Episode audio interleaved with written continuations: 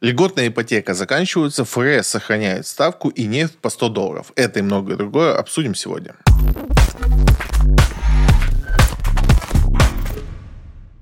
ФРС США сохранила ставку на уровне 5,25, 5,5 годовых. ФРС сохранила ставку, и тут надо понимать, что не, не могла, наверное, по-другому действовать. Никто не ждал, что они будут ее поднимать, хотя ситуация такая в экономике США очень нестабильная, и никто бы, наверное, сильно не удивился, если бы подняли. Ну, их риторика о том, что, скорее всего, поднимать будут еще, потому что ничего хорошего пока не происходит. Тут э, важно понять, что да, 5-5 как бы не сравнится с нашими 13, но э, это не так работает. Для них это очень высокая ставка. По сути, что происходит? Вот представьте, там кредиты. У них нет кредитов, как у нас, которые вот вы взяли кредит там льготный по 7, и все, у вас всю жизнь 7, неважно. Даже если завтра ставка будет 100, ваш кредит будет 7, и тут как бы ну, ничего не произойдет.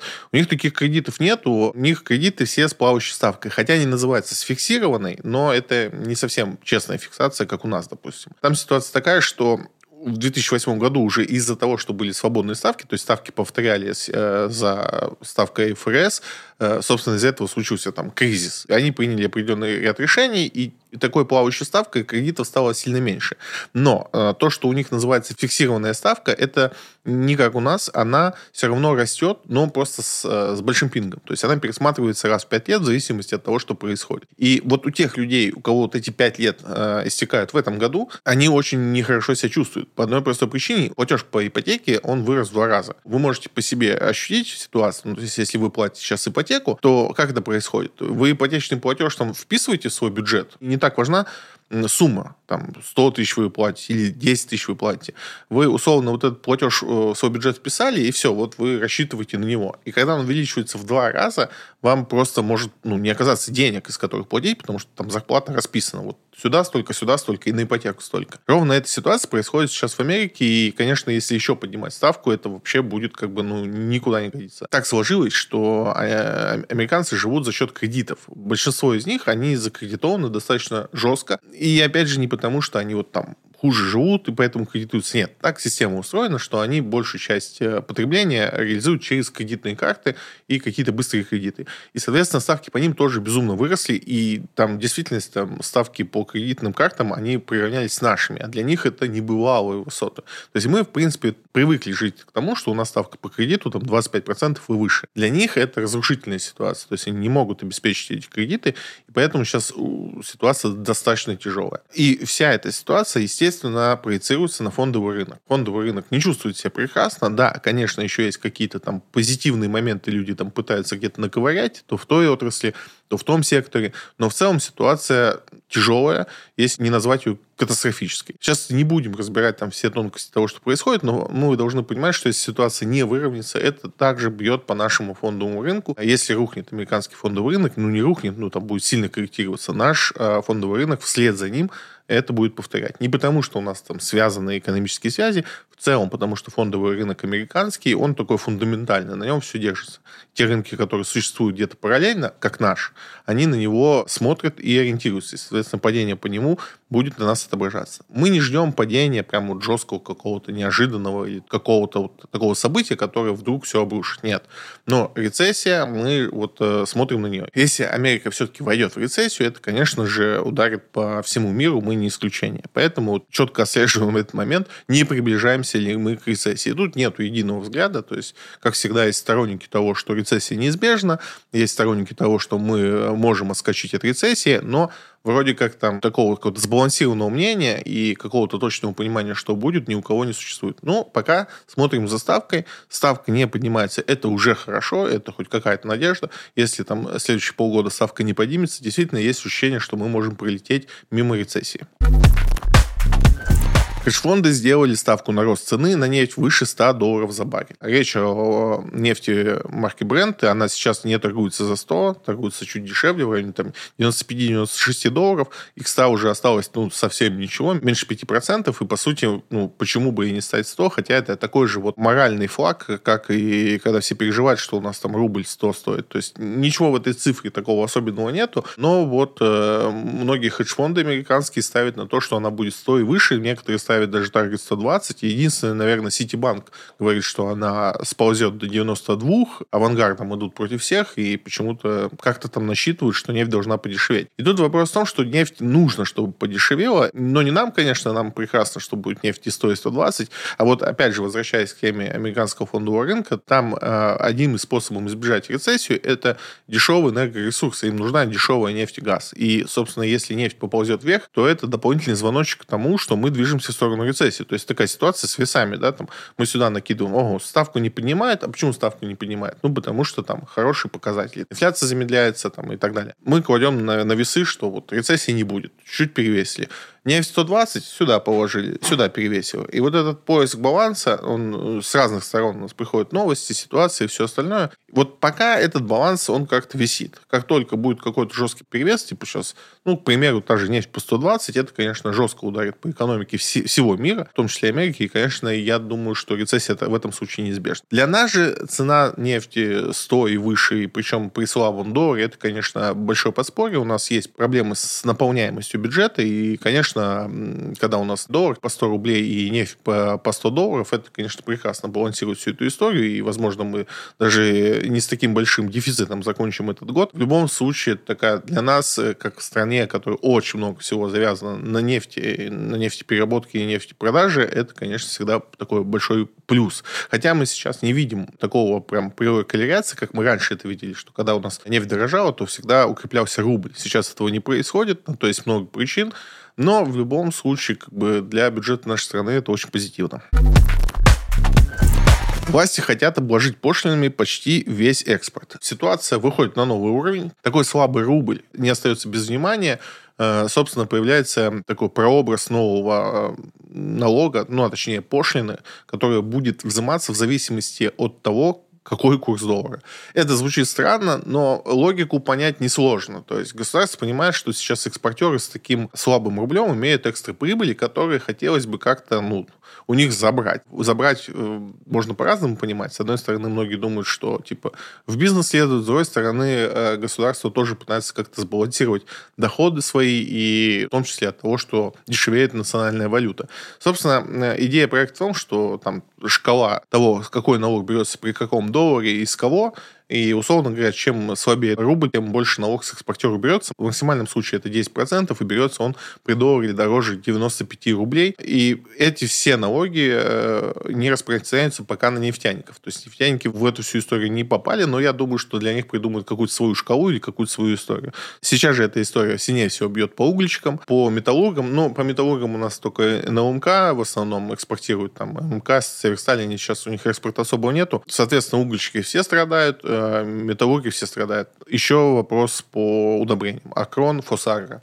Тоже у них с этим будут э, определенные проблемы. При такой цене доллара, при такой цене рубля, тех же производителей удобрения, потому что у нас свои цены на газ, как бы не видится, что это для них будет какой-то проблемой, но в любом случае они там не доберут того, сколько бы могли заработать. Опять же, для государства важно наполнять бюджет всеми доступными средствами, почему бы не так. Сейчас сложно оценить, насколько это сильно повлияет на экспорт, но у нас есть там еще вторая история, да, это экспорт нефтепродуктов. У нас есть закон, который сейчас ввели и которым э, запретят весь экспорт нефтепродуктов. Это закон временный, э, но понятно, почему он принят. У нас там на юге и в центре сформировалась целая проблема с с доступностью дизельного топлива и каких-то видов бензина, потому что при нынешних ценах нефтепереработчикам было выгодно все это поставлять на экспорт. У нас была такая система, как демпферные выплаты. Да, что такое там, для тех, кто не знает? В 2018 году еще стало понятно, что происходят некоторые там перекосы, когда производителям э, бензина или дистоплива выгоднее, намного выгоднее, сильно выгоднее продавать все на экспорт, а не на внутренний рынок.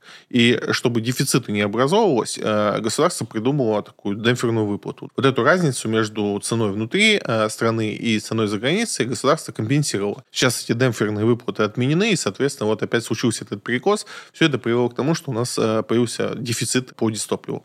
Вот сейчас временный или насколько это временный, пока непонятно. Запрет на экспорт. Я думаю, это быстро насытит внутренний рынок. Вопрос, что будет с ценой, пока еще остается открытым, но не думаю, что она там сильно улетит. Хотя у нас цены имеют свойство вырастать и больше не падать. Но так или иначе, сейчас надо было решать вопрос с дистопливом, потому что у нас сбор урожая, вот это вот все. Его решают э, запретом на экспорт. И такое прям ручное управление у нас сейчас начинается во многих отраслях. Хорошо ли это плохо, узнаем позже. То есть я думаю, что итоги этих всех решений будет понятны через год, полтора-два. Но сейчас вот закрываем, что называется, дыры. Не сильно, я думаю, нефтяники от этого страдают. Опять же, какие-то идеи типа Сургут-нефтегаза, они вообще там не связаны с поставками нефтепродуктов. Но тот же Лукойл, я думаю, что-то не доберет из-за всех этих мер, но не принципиально много, и всякому идея по Лукойлу, она там не сильно изменится. Страны G7 договорятся о запрете на импорт российских алмазов. Продолжается у нас э, история с Ауросой и запретом алмазов. К этой ситуации там э, западные партнеры с разных сторон пытались подойти очень много разных предложений по этому поводу, но, как видно, они не теряют надежды и продолжают давить. И в целом есть там сейчас проект того, что с 1 января 2024 года они запретят вообще любое телодвижение наших алмазов. Это, конечно, удар по Ларосе, не смертельный, то есть есть много вариантов решения этой проблемы, но, конечно, процветание Лароса не видится. Более того, там сейчас э, с Индии пришла просьба пока в Индию не экспортировать, и вот два месяца, там сентябрь-октябрь, Алрос вообще не будет продавать свои алмазы, наверное, в Гухрам будет покупать, да, для тех, кто не знает, у нас Гухран с определенным дисконтом у Ороса скупает все алмазы себе в хранилище, и Ороса, в принципе, может долго на экспорт ничего не продавать, при этом зарабатывать, как бы ничего такого нет. Но тут э, вот, э, что называется, тревожные флаги, они повсюду. С 24 года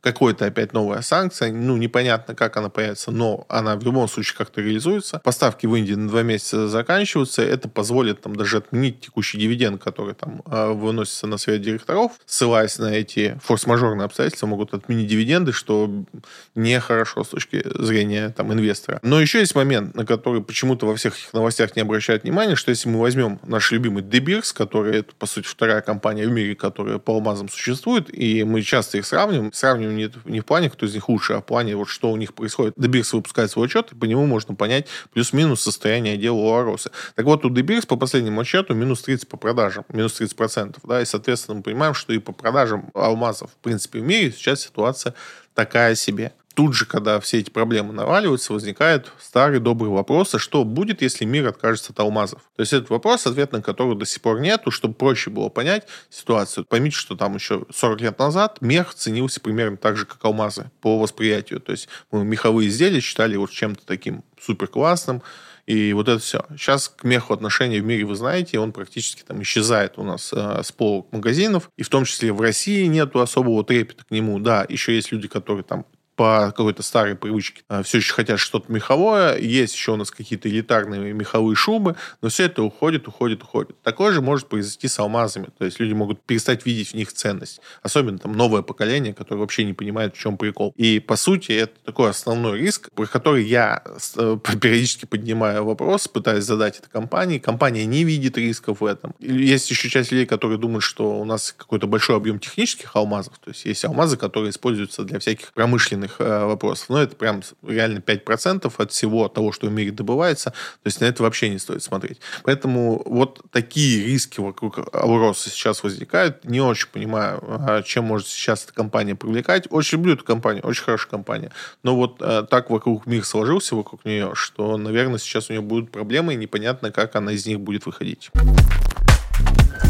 Паи еще пяти фондов э, Finex стали доступны на внебиржевых торгах Тиньков. Всего 22 фонда сейчас Тиньков торгуются на внебирже от Finex. Надо быть с этим осторожнее. Там очень маленькая ликвидность. И такое было. Я видел, как человек поставил заявку и продал за 1% от стоимости свои позиции, потому что вот нет ликвидности, а он так вот по-дурацки выставил заявку. И надо быть очень аккуратно с этим. И второй вопрос, что даже если вы все сделаете правильно, там э, мало того, что низкая ликвидность, так и еще и цена с большим дисконтом. Поэтому надо быть прям уверенным, что вы прям хотите именно сейчас выйти из этих активов. Напомню, что Finex заблокирован, и они ищут пути а, разблокировки. И, по сути, в самом начале, когда только заблокировали эти бумаги, это самый популярный ETF в России, ну, самый популярный по объему капитала, я имею в виду. У них было несколько путей того, как все разблокировать, и один из путей это был перерегистрация в Казахстане. Собственно, по этому пути они сейчас пошли.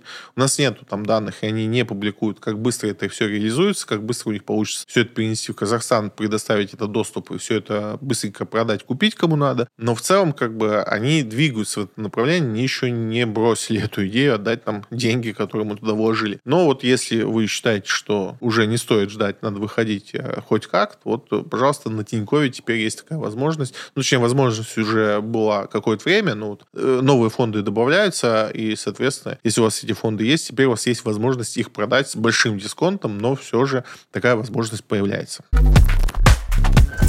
Турции покупки жилья иностранцами резко упали до уровня 2020 года. Ничего удивительного нету. Я много времени уделил на своем канале инвестициям в недвижимости Турции. Я сам лично отказался от этой идеи, никого особо туда не звал и не призывал, да, то есть рассказывал об этом, потому что был момент, когда в этом была интересная такая ситуация, когда на этом действительно можно было заработать без особых каких-то рисков, но очевидно было там в мае месяце, когда я там начинал всю эту историю э, развивать, что вот э, где-то в сентябре сентябре-октябре вся эта история должна закончиться, потому что спрос, основной спрос на недвижимость, который вот сформировался, он сформировался там два года назад, понятно по каким причинам и кем.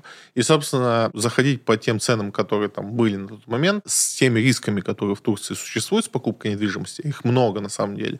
И сейчас, наконец-таки, стали появляться люди, которые про эти риски стали рассказывать, потому что многие нырнули в эту историю. Потому что, опять же, почему там появилась куча русскоговорящих риэлторов, которые, по сути, сами-то еще два дня как риэлторы, а уже всем рассказывают про суперинвестиционные возможности в Турции. Все это привело к тому, что часть российских граждан, и не только российских, кстати, СНГ тоже любительница была поиграть во все эти игры, зашли в эти объекты. В целом, не сказать, что там все потеряли деньги, нет. Но там есть, конечно, свои особенности, свои странности. То есть у них договора на куплю-продажу недвижимости никогда не заключаются на полную стоимость, что может иногда удивлять.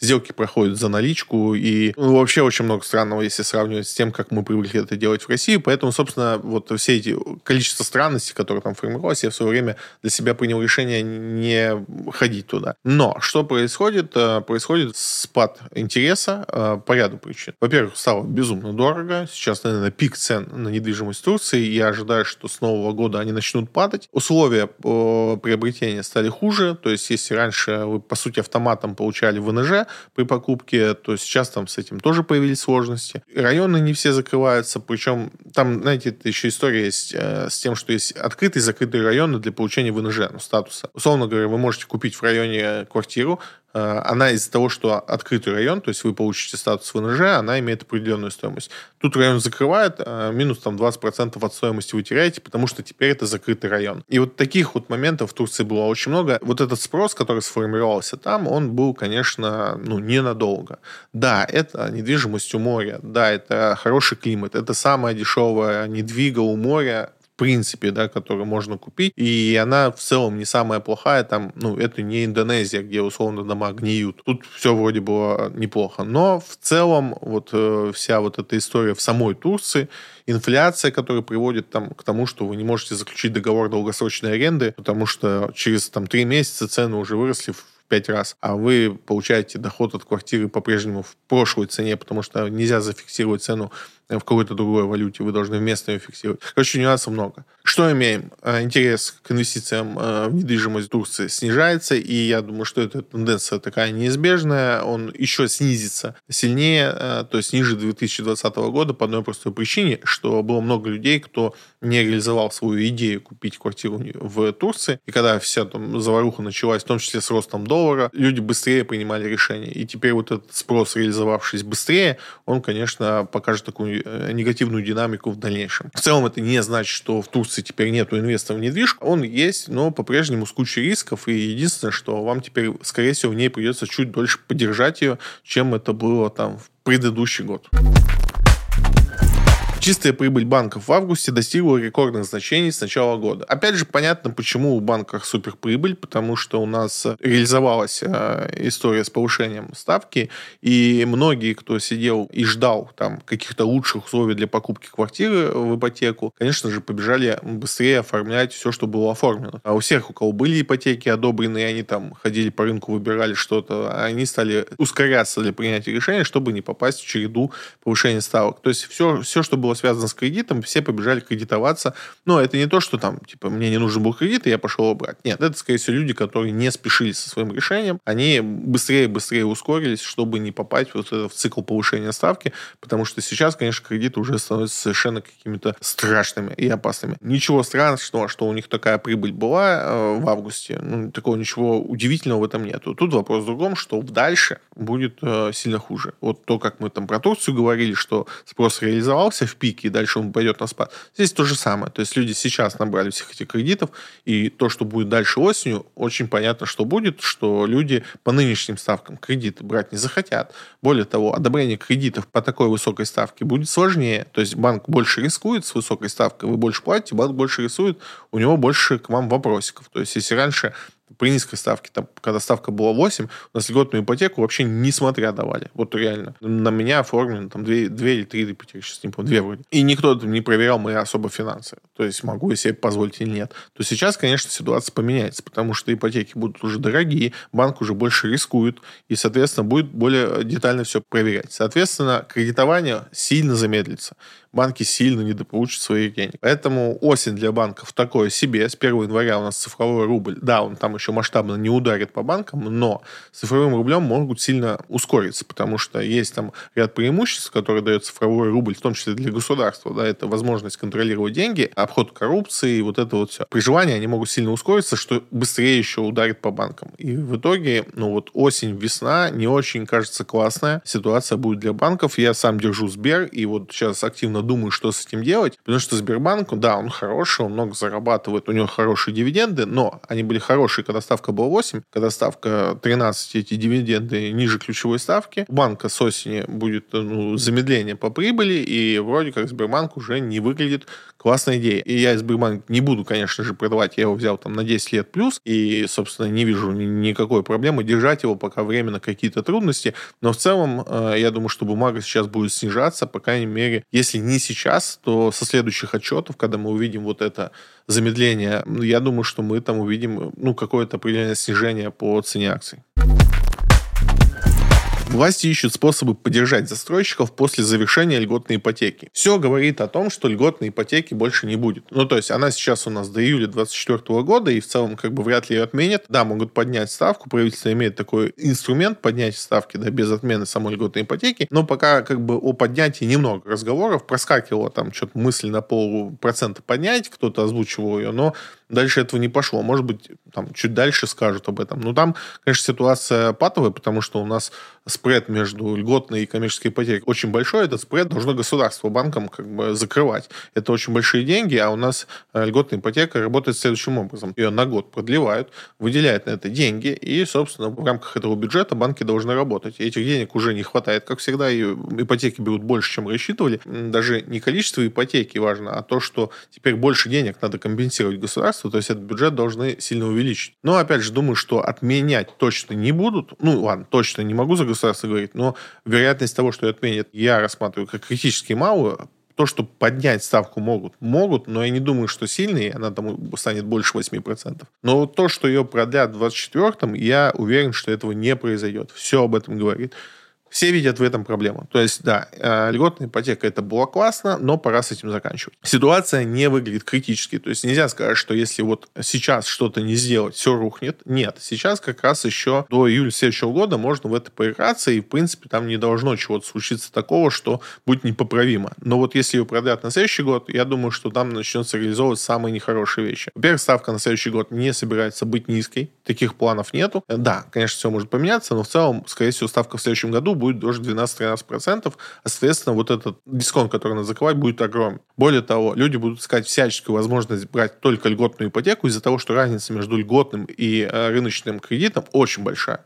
То есть сегодня рыночная ипотека, ну, сегодня она еще не такая, но в целом через месяц будет, там, наверное, процентов 16, а льготная условно 7. И это очень-очень много. И, соответственно, мы не увидим рыночных кредитов. Все кредиты станут только льготными. Это будет вызывать, соответственно, безумный рост на новостройки, чего никто бы не хотел. Вот этот разрыв между ценой новостройки и вторички уже сейчас формируется достаточно высокий. То есть у нас практически 10% на рынке объектов, где новостройка стоит все еще дешевле, чем данная э, квартира. Часто наоборот. То есть, условно говоря, новостройка стоит 10 миллионов, а квартира в этом же доме, но уже сданная, то есть вторичка, в которой вы не можете взять льготный кредит, она может стоить 8 миллионов. Это, конечно, то, что формирует пузырь. У меня есть четкое понимание того, что все недовольны льготной ипотекой. Центральный банк недоволен, Сейчас у нас подняли э, минимальный взнос. Раньше он там был 10, потом подняли до 15, сейчас он 20. Будут еще как-то в течение года, я думаю, ужесточать этот вопрос. Но сейчас нету никого, кроме застройщиков, кто бы хотел льготную ипотеку. А это значит, что со следующего года ее не будет. Вопрос остается один критическим, что если сейчас отменить льготную ипотеку, застройщики сложатся. То есть у них свои планы по реализации недвижимости, и они рассчитаны на тот спрос, который сегодня существует. А он избыточный, то есть он сформирован годной ипотекой. Если его отменить, спрос рухнет, у нас там 30 миллионов квадратных метров зависнет, вообще никому не нужно. И с этим тоже надо что-то делать. И вот сейчас уже аппарат вице-президента думает о том, что нам делать, а, когда мы закончим с льготной ипотекой. Скорее всего, я думаю, что мы должны получить вот эти адресные ипотеки, о которых говорил президент еще там полгода назад, и которые вроде собирались ввести, ну как-то все подзабыли про них. Вот эти адресные ипотеки должны смягчить отмену льготной ипотеки, ипотеки, и в целом эта идея пока нравится всем. То есть у этой идеи нету противников, и потому что все видят в ней интерес. То есть, во-первых, у нас есть социальные группы людей, которым бы неплохо быть дать льготу, вот как сейчас у нас семейная ипотека реализована, это понятный социальный статус, и хорошо, что у них есть возможность взять годную ипотеку. Также у нас есть там условные врачи, у нас есть военные, у нас есть там учителя, которым почему бы не давать там условным учителям двухпроцентную ипотеку? Кто против будет? Да никто. Настолько ли их много, чтобы они э, оказали какое-то значимое влияние на рынок ипотечный, там, кредитования или рынок строительства? Нет, не так много. Почему бы им не давать такие условия? Идея кажется классной. В общем, а, об этом и говорит офис э, вице-президента. Не знаю, как это в итоге реализуется, но в любом случае, что для нас, как инвесторов, в том числе в недвижимость, тут надо понимать. У вас осталось не так много для того, чтобы реализовать свою возможность по льготной ипотеке. Напоминаю, для этого не надо ни детей, ничего еще.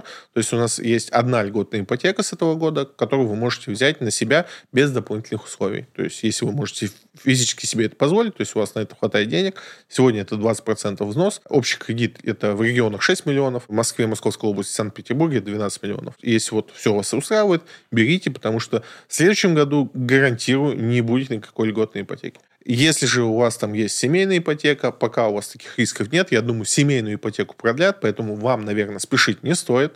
Э, можно подождать чего-то там лучшего момента. Не уверен, что такое будет, но в целом как бы для вас ничего не меняется. Если же у вас там нету ни IT, ни семейной, то вам надо сейчас активнее думать, как э, свою жизнь запустить ипотеку, зачем это вам надо, Хотите ли вы там условия жизни свои поменять, либо вы хотите стать инвестором в недвижимость, это уже не так важно. В любом случае тот момент, когда надо пользоваться моментом, который предоставляет государство, и не упустить его, потому что поверьте, там через 20 э, лет будете сами себе благодарны, что сделали это. Друзья, это все интересные новости, которые я хотел обсудить, и увидимся с вами на следующей неделе.